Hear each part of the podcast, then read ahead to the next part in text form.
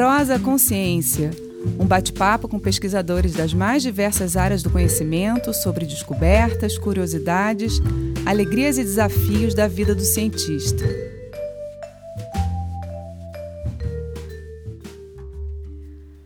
Olá, bem-vindos à nossa Prosa Consciência. Eu sou Mariana Guinter e a nossa convidada de hoje é Cristina Meneghello. A Cristina é historiadora, com graduação, mestrado e doutorado em História pela Universidade Estadual de Campinas, a Unicamp, e atualmente é professora do Departamento de História da Unicamp. Bem-vinda, Cristina! Obrigada, Mariana, pelo convite. Fiquei muito feliz e estou muito animada para esse nosso bate-papo. Que bom! Cristina, a sua trajetória como cientista sempre foi na história, né? De onde vem essa sua paixão? Conta pra gente essa sua história com a história. Sempre foi na história, mas eu tenho que confessar que quando eu fui fazer a minha inscrição para o vestibular, lá na década de 80, era tudo papel, né? Uhum. Eu fiquei olhando aqueles quadradinhos e pensava, faço história ou faço biologia? Olha! História biologia. É, eram duas áreas assim que a gente não pode considerar afeitas, né? Uhum. E embora eu tenha certeza de que eu teria sido uma bióloga muito feliz, eu fiz muito bem em escolher história. Tinha mais a ver com a minha trajetória no tempo de escola, com gostar muito de ler, com gostar muito de de questionar, de entender, de entender coisas diferentes de mim, diferentes das quais eu estava habituada. Uhum. E aí, quando eu comecei a, a graduação em História na, na, Universidade Estadual de Campinas, eu logo percebi que tinha sido uma boa escolha, mas não foi algo assim, é, não foi algo, ah, eu sempre quis ser historiadora desde criancinha. Não é verdade. Dizem, né, que a gente, depois que vive um bom tempo, como eu, começa a construir as nossas ilusões biográficas. Sim. E aí a gente começa a querer dar sentido às nossas escolhas. E, ah, eu gostava disso desde pequenininha. Não gostava, não. Mas hoje eu não consigo me imaginar fora da, da área da história. Mas é verdade que essa escolha, né, e essa idade que a gente precisa escolher, né, Cristina, é tão cruel. Você está ali no começo da sua vida, são tantas as possibilidades. E de repente você tem que ir lá, como se você estivesse decidindo né, todo o seu futuro, toda a sua trajetória naquele momento. E é bom também a gente entender que não precisa ser assim, né? Que as escolhas elas vão mudando também ao longo da nossa vida, né? A gente vai vendo que algumas, algumas escolhas foram acertadas, outras precisam ser reformuladas, e, e aí a gente vai seguindo, né? Exatamente é que a gente é, tem que escolher, vamos dizer assim, o curso e a carreira muito jovem, mas Sim. o curso de história, no qual eu sou docente há décadas, né? Uhum. A gente tem muito. Eu gosto de brincar, eu chamo de desterrados. A gente tem muitos alunos que vêm de outros cursos. Começou jornalismo, não era isso, veio para a história, começou economia eu tive uma aluna que tinha começado medicina e falou: não, não é isso, veio para a história. É uma, Olha! É, hoje é uma feliz historiadora, né? Então tem esse espaço né, para mudar de ideia e que eu acho que é, é muito necessário, né? Esse espaço para começar um curso, pensar melhor, terminar aquele, fazer um segundo curso, quando é possível, né? Sim. Não, e isso também tem muito a ver de como a gente tem o contato com as profissões na escola, né? No ensino médio porque a gente ainda tem muito aquela ideia de algumas profissões específicas, né? E que muitos estudantes escolhem aquilo em função de uma ideia de que só existem essas profissões, né? Então eu acho que como aquelas disciplinas são trabalhadas na escola, são na verdade a fagulha que a gente precisa para encantar os nossos estudantes, né? É, geralmente é um professor, né? É um professor que apaixona. Exato. Né? Um, um professor que te desperta para aquilo. Ou alguma atividade que você faz, às vezes até uma atividade extra classe, uma visita, uma viagem, Sim. uma palestra que você assiste e se encanta com aquilo. É tudo muito incipiente, muito inicial, né? É. Quando se é adolescente mas eu acho que os professores são grandes responsáveis por fazer você amar ou odiar aquela disciplina. Com certeza, com certeza. eu encontro muitos adultos que falam assim: nossa, mas eu detesto história. E eu sempre brinco e falo: é porque você não foi meu aluno. senão você ia adorar história. E acho que tem a ver, sabe? Tem a ver, lógico, com o potencial da pessoa, as aptidões, né, que ela tem para gostar mais de uma coisa do que de outra, mas o professor é, é o coringa, é. né? Ele que faz a diferença, né? É a paixão que ele desperta naquele momento, né? E vem cá, e você seguiu pela pesquisa, né? Depois da graduação, você emendou mestrado, doutorado. E no mestrado você pesquisou as influências do cinema norte-americano no Brasil. Conta mais um pouquinho pra gente sobre o que você andou pesquisando naquela época. O que você andou encontrando nessas pesquisas? Nossa, faz tempo, hein? Mas esse mestrado foi uma pesquisa muito querida. Começou numa atividade na, na graduação, que eu, eu, tive um professor que depois veio a ser o meu orientador, que era o professor Alcir Lenharo. E ele, na época, estava pesquisando a história do rádio no Brasil. Hum. Aliás, rádio está completando né, anos, o centenário é. né, no, no Brasil, agora nesse ano de, de 22. Eu não estou vendo toda a comemoração que, que seria merecida. Né? Merece, né? é. Mas é, o Alcir estava pesquisando a rádio no Brasil e, e artistas de rádio, cantores de rádio. E aí ele tinha um grupo de estudantes que começou a pesquisar sobre isso, sobre radionovela, sobre radioatrizes, e nós tínhamos que entrevistar pessoas, entrevistar pessoas mais velhas, as memórias que elas tinham sobre o rádio. Uhum. E lá fui eu entrevistar as minhas velhinhas, os meus velhinhos, e ninguém queria falar de rádio comigo. Todo mundo só queria falar de cinema. Olha! Ah, porque a sala de cinema era tão linda. Ah, porque eu usava uma bolsinha branca combinando com a luva branca igual a Doris Day. Ah, porque eu era apaixonada pelo Clark Gable. E começaram a me trazer aquelas narrativas do que era frequentar o cinema nas décadas de 1940 e 1950. E como aquilo era importante na cidade, uhum. na, até na lógica urbana da cidade, os cinemas de rua, Sim. que é uma coisa que desapareceu. E aí eu cheguei para o meu orientador e falei assim: olha, eu não vou fazer um trabalho sobre rádio, eu vou, eu vou pesquisar cinema porque eu tô impressionada como é forte isso nesse, nesses lembrares, né? Sim. E fui olhar na época os dados do Ibope, os dados do Gallup, que a gente tinha, né, esses dados todos na minha universidade, e vi que, sei lá, 96% do que passava era filme americano. É. Eu falei: "Ah, não, vou estudar isso, vou estudar o que foi Hollywood no Brasil nos anos de 40 e 50". Aí saiu a tese que depois saiu o livro que chama Poeira de Estrelas, que era o nome de uma coluna de uma revista de cinema que tinha aqui no, no Brasil. Que legal! E por muito tempo ainda orientei nessa área, orientei muitos trabalhos, né, de pessoas estudando cinema, estudando rádio, estudando as mídias, né, nesse período. Depois que eu fui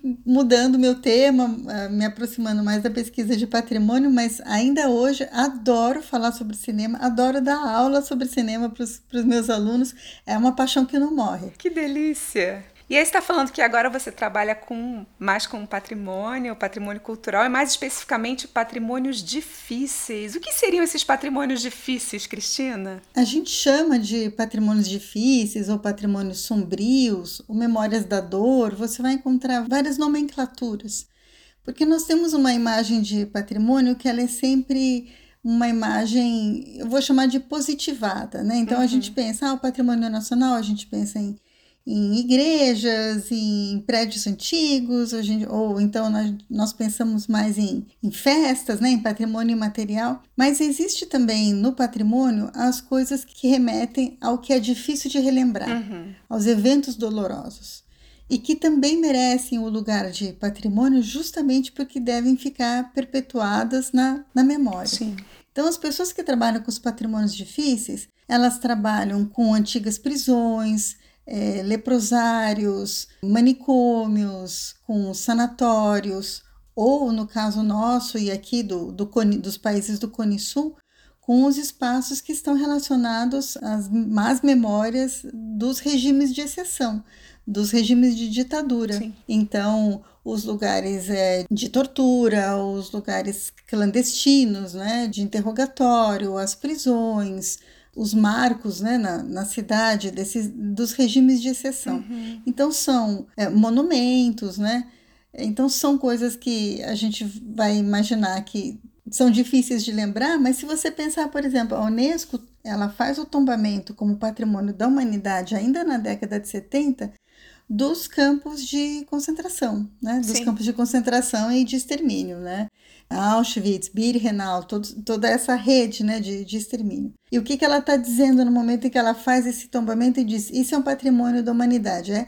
para nunca mais esquecer, para nunca mais acontecer. Sim. Então, aqui no Brasil, a gente tem um campo muito grande ainda de estudar os patrimônios difíceis, que agora que a gente está começando a, a, fazer tese sobre isso, sobre os campos de concentração do, no Ceará, na época da seca, sobre os, os campos de isolamento é, na, na Amazônia, das, dos, dos japoneses, e a gente descobre muitas coisas sobre o nosso próprio país né? Sobre a nossa história. Contra a sua própria população, né? Os tombamentos recentes, né? Como a Casa da Morte, lá em, é, no Rio de Janeiro, ou aqui no estado de São Paulo, o tombamento recente do Doicode. Sim. Então é um campo assim, mais difícil, difícil é a palavra, né? Difícil, claro, sim. Difícil e difícil para quem, né? E que ele se expande e hoje eu tenho orientado trabalhos até de pessoas que estudam é, os patrimônios relacionados à experiência da escravidão no Brasil. E aí eu, eu, é um difícil que é, que é um difícil para quem, né? Uhum. Que se amplia, né? Em, em, todos esses momentos em que você viu os direitos serem retirados, as pessoas serem excluídas da sociedade, né? Uh, excluídas dos seus direitos básicos, dos seus direitos mínimos. Então, patrimônio difícil é isso. Antes de estudar patrimônio difícil, trabalhei um bom tempo com patrimônio industrial, que ele é difícil também, porque ninguém acha muito bonito uma fábrica, uma ferrovia, uma estação, e que é a memória do trabalho. Não tem esse glamour, né? Não é. tem glamour, é ótimo. Essa é palavra, não tem, parece não ter glamour, né? O pessoal do patrimônio industrial ama de paixão. Uhum. Uma, uma fábrica antiga, antigos maquinários, né? a gente está perdendo muito rapidamente a história da nossa industrialização. Sim. E é uma pena, né? É, é muito difícil preservar, principalmente maquinário, documentação. É, é, muito difícil de preservar e muito necessário ao mesmo tempo. E como é que é essa pesquisa, Cristina? Você vai aos lugares, você procura documentos, fala com as pessoas. Como é que como é que essa história ela é contada e como é que ela pode ser pesquisada? assim no dia a dia na prática? O historiador ele lança mão principalmente dos documentos e a gente tem uma ideia de documento muito ampla, porque quando a gente fala documento, acho que as pessoas imaginam assim, ah, é aquela pilha de papel velho amarelado, né, que Sim. precisa colocar uma máscara, assim. isso também são documentos. Mas tudo que é vestígio do passado, tudo que é um traço do passado que chegou até nós, que sobreviveu até nós, e é trabalhado por nós em busca de informação, a gente considera como documento. Hum, legal. É por isso que a história é tão ampla, tem as pessoas que, que estudam estudam alimentação, estudam vestuário, estudam festas, é, práticas, é, lógicas de trabalho, ou seja, a, a, história é um campo muito amplo, né? Então, pode ser um documento para você, um edifício antigo, que aí você vai estudar todos os usos que ele teve, a arquitetura dele, a construção dele, os, os usos posteriores. É um documento histórico. Uhum. Assim como é um documento histórico as, as memórias das pessoas. As pessoas que trabalham com entrevista, com história oral, trabalham também nessa, nessa toada. Então a gente estuda muito papel velho, sim, sim, sem dúvida, muita papelada. Hoje tem muita coisa digitalizada. Mas na digitalização você tem a imagem do documento. A gente gosta muitas vezes de ir aos arquivos para pegar de verdade, né, nas mãos o original, né? o original, os documentos e observar coisas que às vezes a digitalização deixou passar. Sim. A gente gosta de trabalhar com os documentos, mas também tem a, a prática da história oral, tem a prática da pesquisa de campo. Eu participei de um grupo que fez um levantamento de todas as antigas hidrelétricas do estado de São Paulo. E aí a gente ia nesses lugares e algumas estão abandonadas, o mato tomou conta, elas estão sempre no mato, porque para ser uma hidrelétrica ela tem que estar perto da água, né? Sim, sim. E de uma queda de água. E aí era uma coisa assim que a gente se sentia uns, uns, desbravadores, assim, nos locais onde a gente ia. Trabalho de detetive mesmo, né? Trabalho de detetive, né? E na minha geração, muitas pessoas foram estudar história porque gostavam de arqueologia e queriam ser uma espécie de Indiana Jones. As gerações novas nem sabem mais quem que foi esse filme, né? É. É verdade. Que causou esse furor. Eles gostam de outras coisas, talvez o Dan Brown, né? Sim. Mas periodicamente tem sempre uma mitificação do historiador como um detetive. E o historiador é uma espécie de detetive. Ele é um detetive do passado. Uhum. Ele é um detetive do, do, do que aconteceu e ele tenta reconstituir com os vestígios e traços hipóteses, né? Porque o passado é inatingível, ele ficou atrás, ficou no passado. Sim. Mas ele é atingível para nós por essas pistas, vamos chamar assim, esses traços, esses vestígios que ele nos deixou. E aí a gente vai construindo hipóteses que têm que ser verossímeis é, para tentar explicar tudo o que aconteceu. Por isso que é, é, é sempre um exercício de enorme má-fé falsear o passado. Sim. Porque o, você pode até tentar fazer narrativas falsas sobre o, o passado, narrativas distoantes sobre o passado, mas é muito difícil é, se você tem um historiador de verdade lá trabalhando, não, não, não deixa passar bobagem sobre o passado, fake news ou qualquer coisa assim, porque Uhum. os documentos nos ajudam a construir essa busca pela verdade. Claro, e é uma responsabilidade enorme, né? De você contar essa história. Muito grande. Sempre há uma interpretação. Sim, Uma interpretação dos fatos, uma interpretação dos documentos. Então, é nessa interpretação é que nasce realmente a história contada, né? É. E você estava falando da arqueologia, né? A história ela também se comunica e se interliga com muitas outras ciências, né? Com a antropologia, com a arqueologia.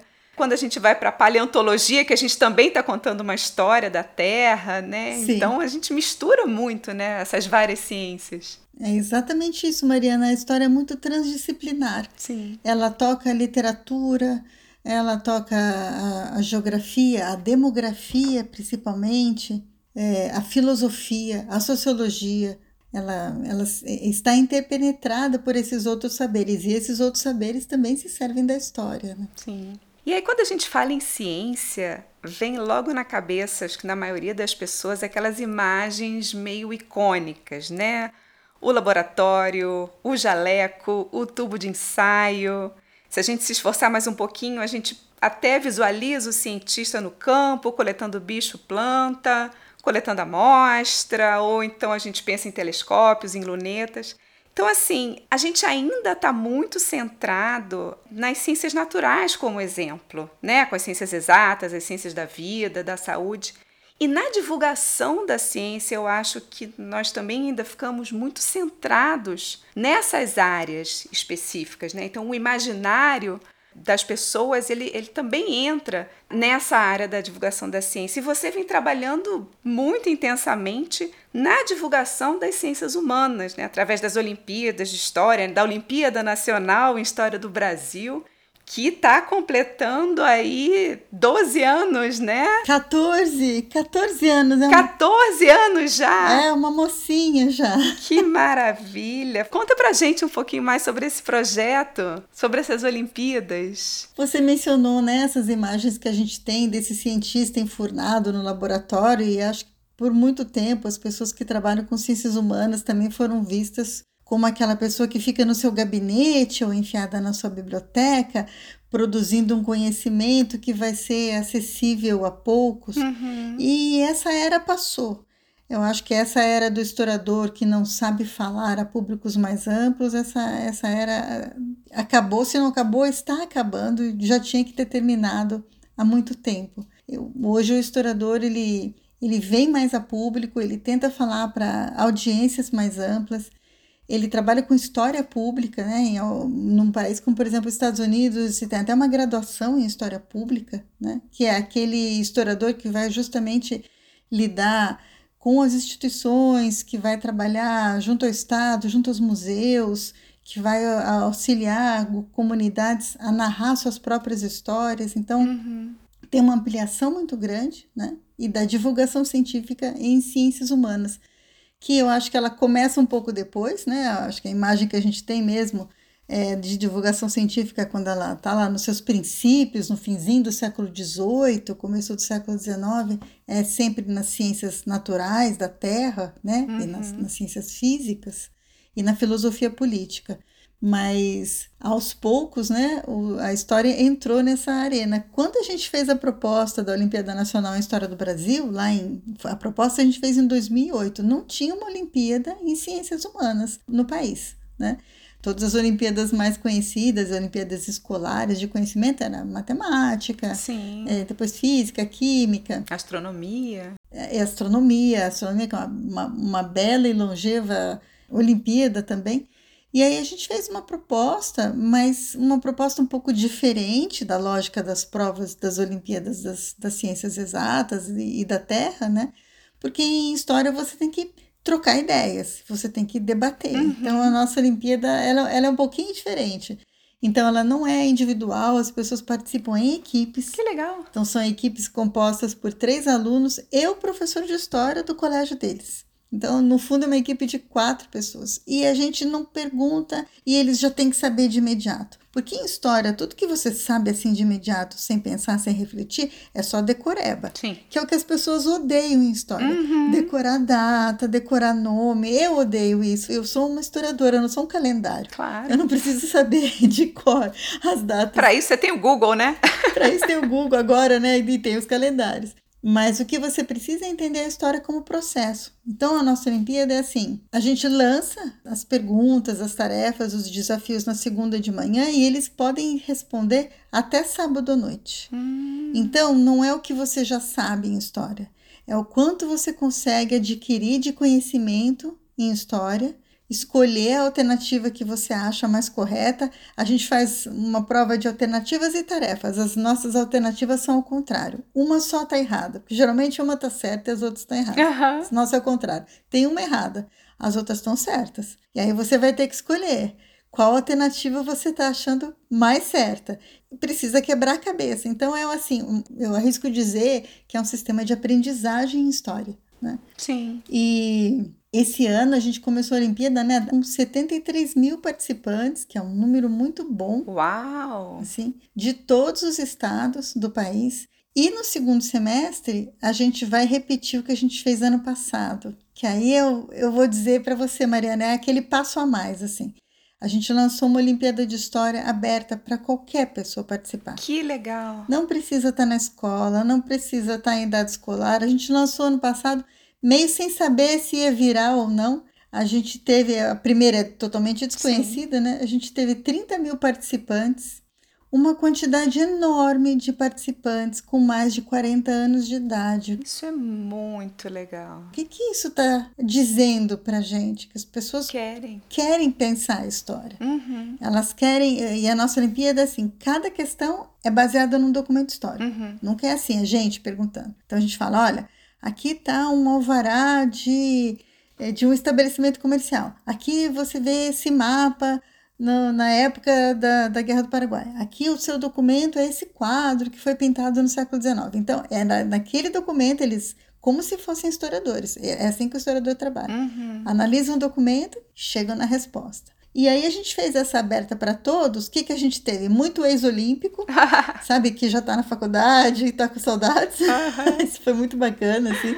Alguns até montaram, pode ser em equipe ou individual. Alguns até montaram a antiga equipe para participar. Que delícia. Muito pai e mãe de olímpico, porque eles ficam enchendo, vem mãe, vem mãe. Aí a mãe vai, o vô do olímpico vai e participa. Já faz parte, né? Já participou indiretamente até. Indiretamente. e muita gente, muitos curiosos né? Que legal. Que gostam de estudar história, que gostam de pensar em história, professores universitários. Foi assim um, um, um, público muito interessante. Então, no segundo semestre, a gente vai fazer. Quem estiver ouvindo né, a nossa conversa já está super convidado. Opa! Olimpíada Nacional História do Brasil aberta.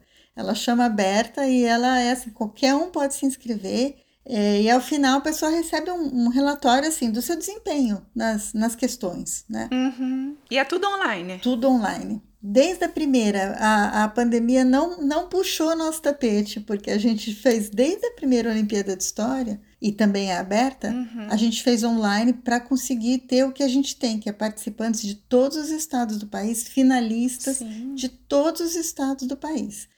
Então, essa é uma forma de você garantir a participação, porque se ela é uma prova que você tem que viajar e fazer presencial, fica muito difícil. Só a da Olimpíada Escolar, a última fase é na Unicamp. E aí é uma prova escrita. Uhum. E aí também é uma maluquice, porque a gente traz 1.200 finalistas, então são 1.200 adolescentes. Uau! Com menos de 18 anos de idade fazendo a prova e no dia seguinte a gente distribui as medalhas. É bem, é bem bonita a cerimônia, inclusive muito animada a gente faz um show de rock. Que legal! É, é uma curtição. História é uma coisa que, que é muito interessante. Então, também a nossa premiação é muito divertida. E é isso que a gente estava falando de encantar os alunos, né? De encantar. Porque fazer parte disso, você já começa a olhar a história com outros olhos, né? É só voltada para o ensino médio, esse para a escola? É, da escola é o oitavo e nono ano uhum. e ensino médio. Ah, legal. É essa, essa escolar. Por causa dos temas, das questões e tal, e do que eles já Sim. conseguiram estudar em sala de aula para poder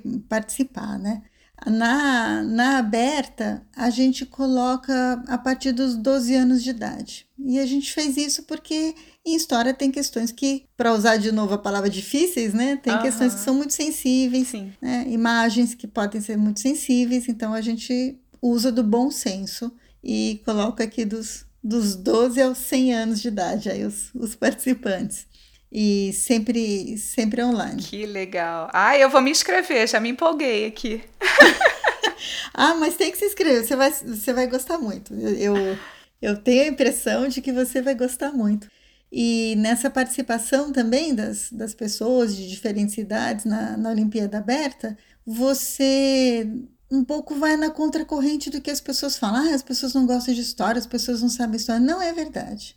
Não é verdade. As pessoas gostam de história, as pessoas querem se informar. Sim. E nessa selva que virou a internet, elas muitas vezes caem em grandes arapucas, assim, pessoas que não são da área de história e é. que fazem lá, e que tem muita grana, que fazem lá os seus os seus vídeos, os seus filmes para desinformar. Então eu acho que a gente tem uma obrigação social também de cidadania, Sim. de estar na internet, de estar online, de estar trazendo historiadores renomados para falar. Ano passado a gente gravou sobre o bicentenário da independência uhum. 10 aulas, cada uma dura 20 minutos, com 10 historiadores de diferentes universidades do país, mostrando os aspectos do que foi o processo de independência e do que significa comemorar o bicentenário. Tá tudo online no canal da, da Olimpíada. A gente tem o YouTube, né, da Olimpíada de História. Uhum. Então, a gente trouxe, né? E por que, que a gente falou para eles darem uma aula em 20 minutos? O historiador gosta de falar 20 minutos? Não gosta. A gente gosta de falar pelos cotovelos.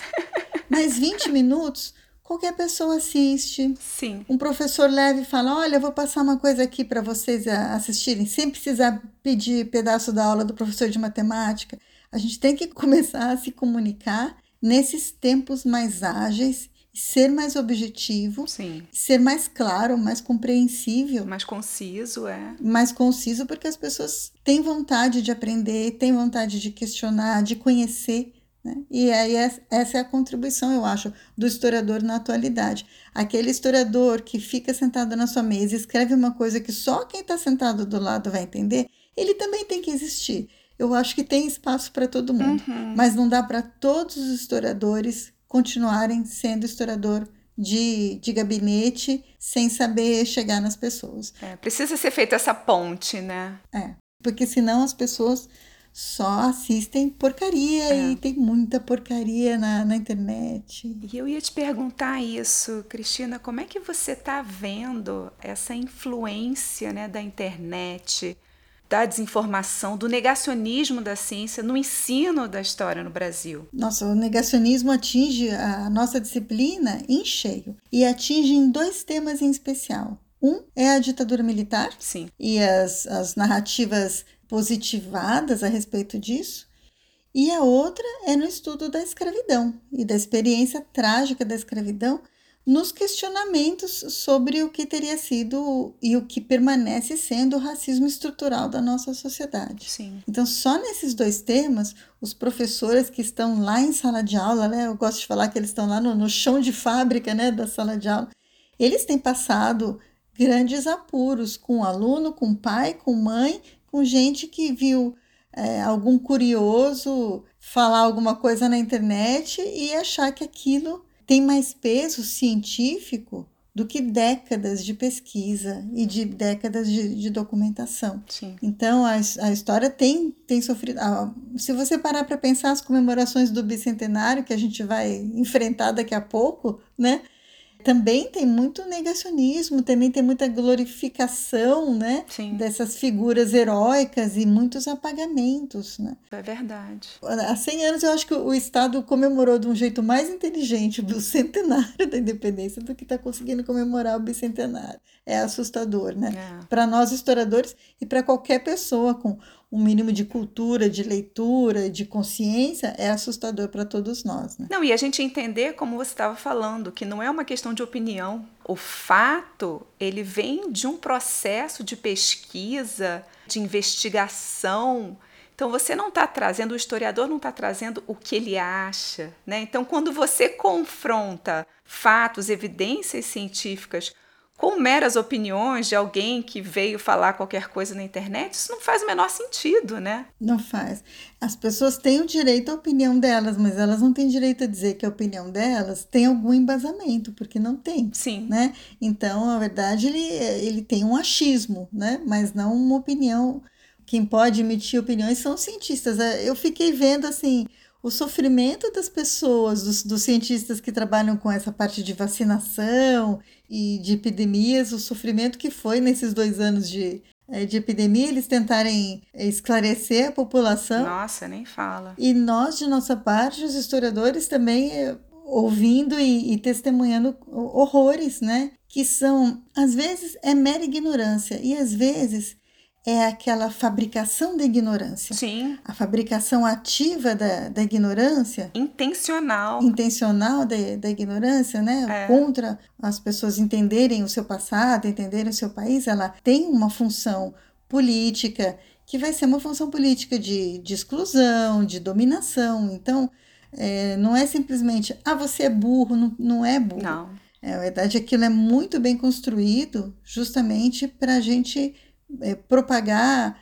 estruturar né, essas, essas que, como eu vou chamar isso? Essas desigualdades sociais, né? Para a gente perpetuar desigualdades sociais e ainda dar isso um lustro dizendo que é que tem a ver com a história e não tem. Sim, sim. E aí eu fico pensando nesse novo modelo de ensino médio, sabe, Cristina? Nesse enfraquecimento das disciplinas da área de humanas no currículo. Isso vai contribuir muito também para esse apagamento da consciência crítica, né? Sim. É, o novo ensino médio, na minha avaliação, é um grande erro. Ele foi aprovado ainda no pseudo governo Temer, lá em 2017, mas agora é que as pessoas estão percebendo, talvez eh, vivenciando o que significa, Sim. né? O novo ensino médio na, na prática. E aí a gente volta para o que a gente estava conversando no começo. Como é que a gente vai escolher uma carreira tão jovem, com 18, 19 anos? Pois o novo ensino médio quer que você faça essa escolha com 13 anos de idade. É. Com 12 anos de idade. Impossível. Porque você vai ter que escolher o seu percurso formativo e vai ter que decidir, ainda criança, Sim. Dizer se você nunca mais vai ver nada de humanas, ou nunca mais vai ver nada de exatas, ou nunca mais vai ver nada de biológicas, antes ainda. Sim. Né? E aí, nesses percursos formativos, as, as ciências elas perdem toda a sua especificidade. Então, você não tem mais a história, a filosofia, a sociologia, tudo vira uma espécie de estudos sociais, Uhum. que é tudo e ao mesmo tempo nada. Porque você vai ter um, um pouquinho de cada coisa e ao final, quando você juntar tudo isso, você, você não tem nada. E não é só com a história que está acontecendo isso, né? Uhum. É com as outras matérias também, com a física, com a química.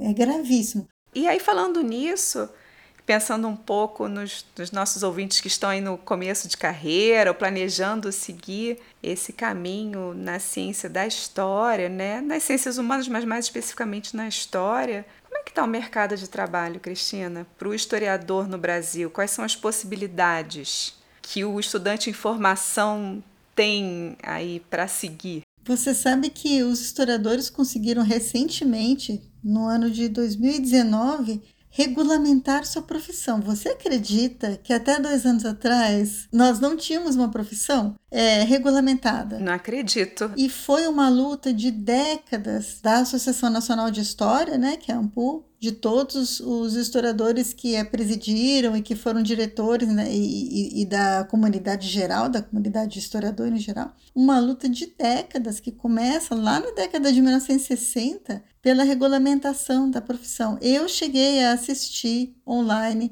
uma sessão que retirou a profissão de historiador da pauta e na mesma sessão regulamentou a profissão de vidente e de, se eu não me engano, era uma coisa do tipo guardador de carro de estacionamento. É, era uma coisa. Gente, que loucura. Aí a gente até brincou, falou assim: puxa, mas a gente é o vidente do passado, né?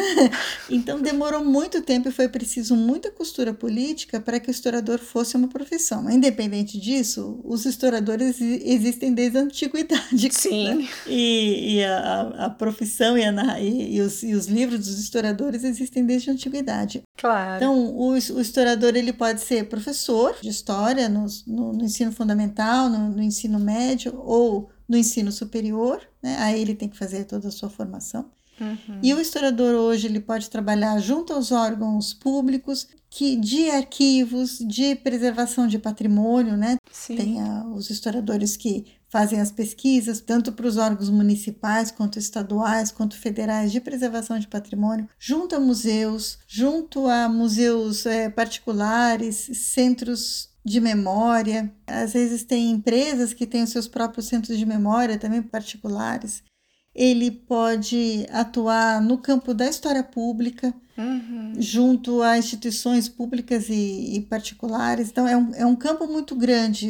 Tem os historiadores que atuam na produção de filmes, na produção de novelas. Olha, é verdade. Fazendo a pesquisa histórica, pesquisa de indumentária, de hábitos. Não, as pessoas não, não se sentavam assim, não, as pessoas não comiam essa comida. Fazendo essa consultoria, né? Fazendo essa consultoria, então a gente tem muita consultoria também na, na área de história. Legal. E também atuam em conjunto com grandes projetos, né? Que às vezes são até de outra área, mas que precisam de um historiador presente. Então, existe sim. Eu brinco que se você for uma pessoa dedicada e estudando sempre, existe campo para qualquer formação. Mas, mas tem que se dedicar e tem que saber que no curso de história tem que gostar muito de ler, tem que gostar muito de ler, de escrever e de estudar, porque nós estamos sempre lendo e estudando, não tem um momento que você fala, ah, não, esse assunto eu já sei.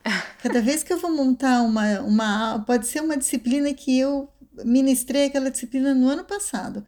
Quando eu vou montar de novo o programa da disciplina, já apareceu texto novo, debate novo, e você está sempre se, se renovando. A história é uma ciência muito viva, né? Sim. E ela está sempre revisitando a si mesmo. Então, às vezes, tem um texto consagrado, um livro consagrado, aí chega um jovem historiador e diz: Eu acho que não, porque eu, por meio de tais e tais pesquisas e documentos, eu vou questionar o que esse outro historiador apresentou, né? Eu vou pegar o argumento principal dele e vou mostrar que ele pode desembocar em outros argumentos. Então, uhum. é, é uma história que a história ela se revisita muito, né? Isso é muito legal porque, como você falou, a história ela é muito dinâmica, né? E a gente pensando que você está falando do passado, como se o passado fosse estático, como se o que aconteceu aconteceu e acabou, não muda. Sim. Mas na verdade você vai ter sempre novos fatos, novas descobertas sobre aquele acontecimento passado, novas interpretações. Então, Exatamente. na realidade, ela é, ela é muito atual, né? Ela é muito atual. A gente fez na Olimpíada, a gente ganhou um prêmio por esse projeto, o prêmio de educação Peter Paul Murani, ficamos em segundo lugar. Os olímpicos fizeram um dicionário, chama Dicionário dos Excluídos. Eu ia te perguntar isso, eu vi e achei o máximo. É, tá no nosso site também, né? Os excluídos da história. Os excluídos da história, o www.olimpiadadehistoria.com.br. Essa é uma tarefa que eles fizeram para a Olimpíada mas ficou tão bom, ficou tão lindo que a gente falou: não dá para ficar dentro da prova, a gente tem que transformar isso num, em algo que qualquer brasileiro ou interessado possa consultar. Claro. O que, que eles fizeram? Eles fizeram como se fosse um livro didático e tivesse faltando umas páginas. Mas por que, que o Abdias do Nascimento não está no livro didático? Uhum. Por que, uhum. que o Cacique Tibiriçá não está no livro didático? Cada equipe trouxe o seu personagem. E aí tinha uma imagem, uma linha do tempo que contava porque ele era relevante, porque que ele merecia estar num imaginário livro didático da história total do Brasil.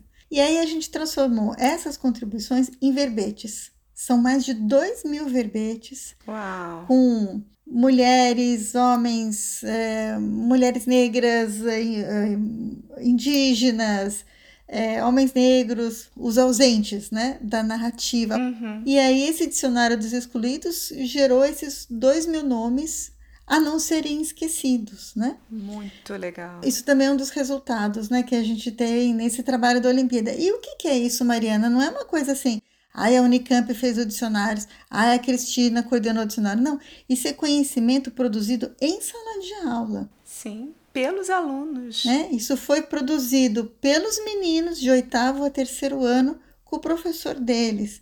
A gente fala muito, ah, a escola produz saber. Então vamos mostrar. Né? Claro. Né? Se a escola produz saber, vamos. O que, que a universidade tem que fazer? O que, que o divulgador científico na área de humanas que é o que eu me considero tem que fazer. Fazer o canal, Sim. fazer o caminho.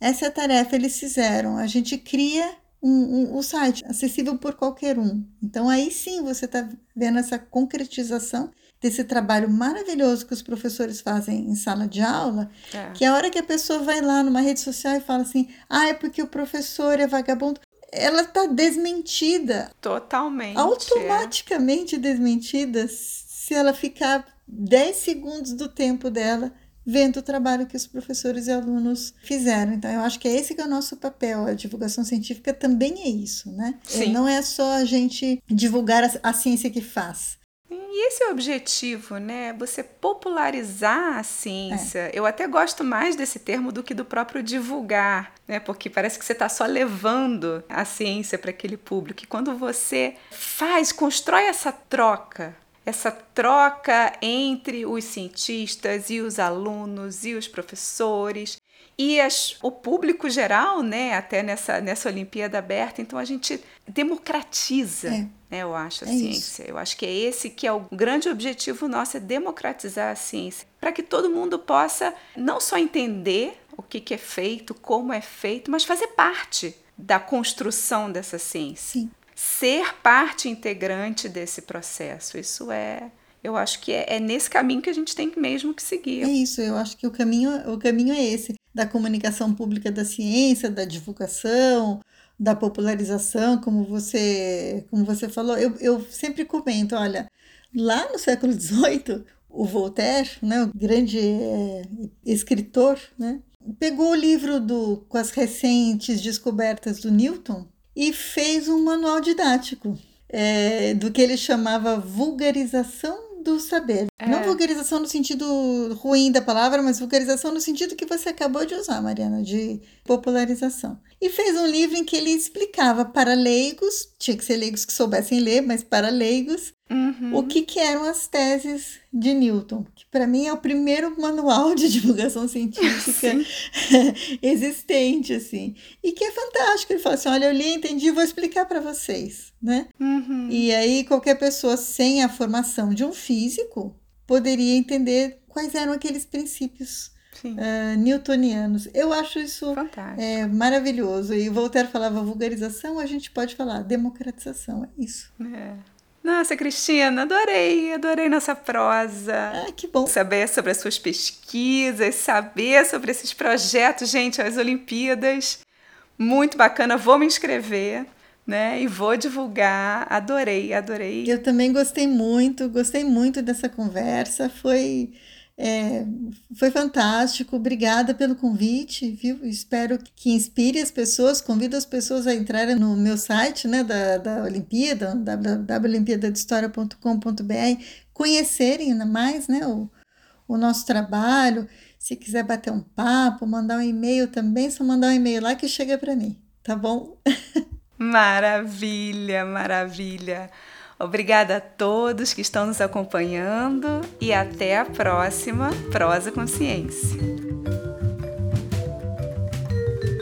Prosa Consciência. Criação, produção, roteiro e apresentação: Mariana Guinter. Edição: Diego Astua. Realização: no PEAC.